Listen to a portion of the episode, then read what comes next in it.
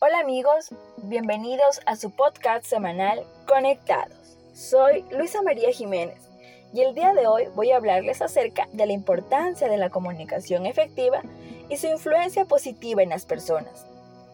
Cuando nos expresamos y explicamos las cosas de forma clara y tranquila, estamos hablando de una comunicación positiva, sin afectar los sentimientos de los demás y de nosotros mismos. Este comportamiento ha sido ampliamente estudiado en psicología, ya que muchos estudios confirman su importancia en la enseñanza y en las relaciones personales. Cuando nos comunicamos de forma negativa, gritando o vociferando, además de perder el control de la situación, el oponente suele reaccionar instintivamente de forma negativa y a la defensiva. Además, esto dificulta la capacidad de cambio y de tener un intercambio efectivo que complazca a ambas partes.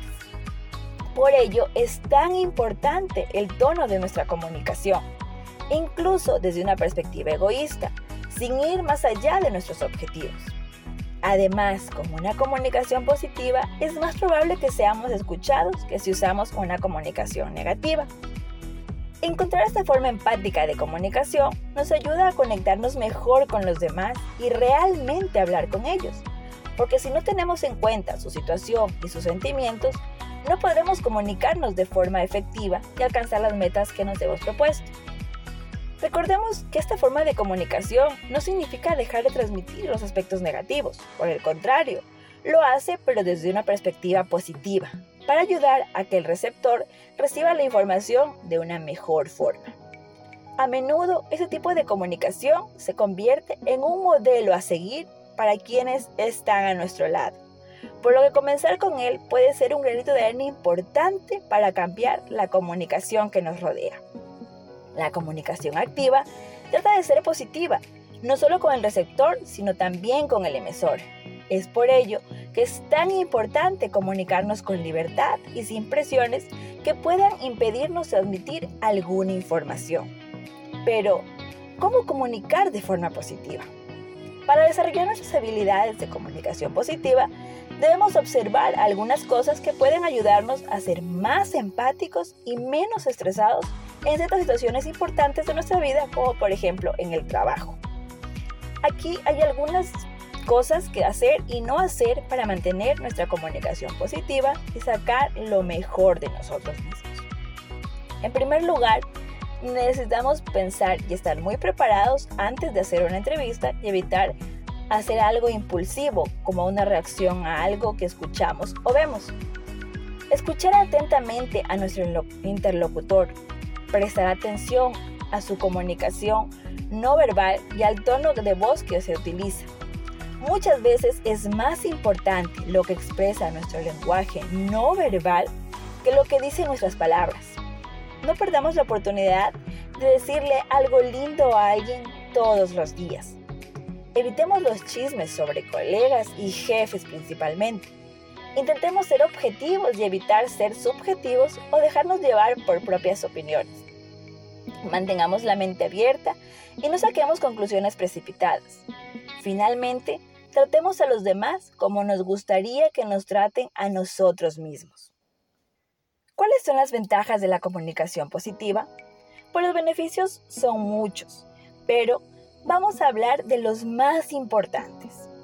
La comunicación positiva o efectiva facilita la comprensión, porque ese tipo de comunicación también significa que podemos escuchar a la otra persona y ambos lados se sentirán mejor. Nos ayudará a mantenernos motivados, sin decepcionarnos cuando algo no nos salga como nosotros lo esperamos. Nos permite transmitir emociones y aptitudes esta comunicación también es muy importante en el liderazgo, ya que no hay líderes sin comunicación. Los seres humanos nacemos con necesidades sociales, como ser parte de la sociedad, interactuar con las personas, pertenecer a grupos sociales, etc. La comunicación es clave para lograrlo. Las organizaciones actuales se comunican constantemente entre sí, tanto interna como externamente con clientes, proveedores o miembros de la sociedad. Pero, ¿qué significa no tener liderazgo sin comunicación?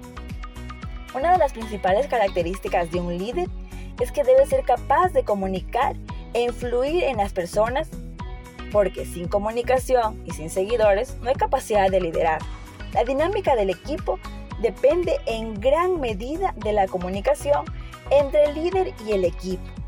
Los líderes deben ser capaces de comunicar las estrategias y la visión de la empresa, así como los objetivos específicos de la organización. La comunicación efectiva entre los líderes y los miembros del equipo permiten que todo salga según lo planificado. Esto evita conflictos y problemas que pueden surgir dentro del equipo debido a la ineficiencia en la entrega de lo que se necesita. Cada miembro del equipo tiene un rol específico que desempeñar, por lo que la comunicación entre los dos debe ser efectiva, tanto entre los miembros como entre el equipo y el liderazgo. Pero ¿qué pasa si no hay una comunicación efectiva? Cuando la comunicación es deficiente, la gente tiene serios problemas.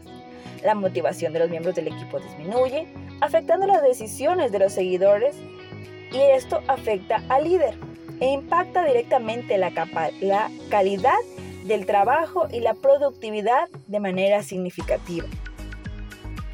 Usar un sistema de comunicación técnicamente estructurado permite que los grupos de trabajo coordinen actividades, generen compromiso entre todos y hagan que las metas y la visión de la organización sean significativas. La transparencia, creando eficiencia en el progreso, aumenta la productividad, siendo lo más claro posible para apoyar y colaborar con las relaciones con los socios, clientes y aliados. La comunicación positiva es definitivamente el factor más importante para que una empresa tenga el éxito deseado. Bueno amigos, ojalá estos pequeños tips les sirvan de mucho para mantener una comunicación positiva y efectiva con todos.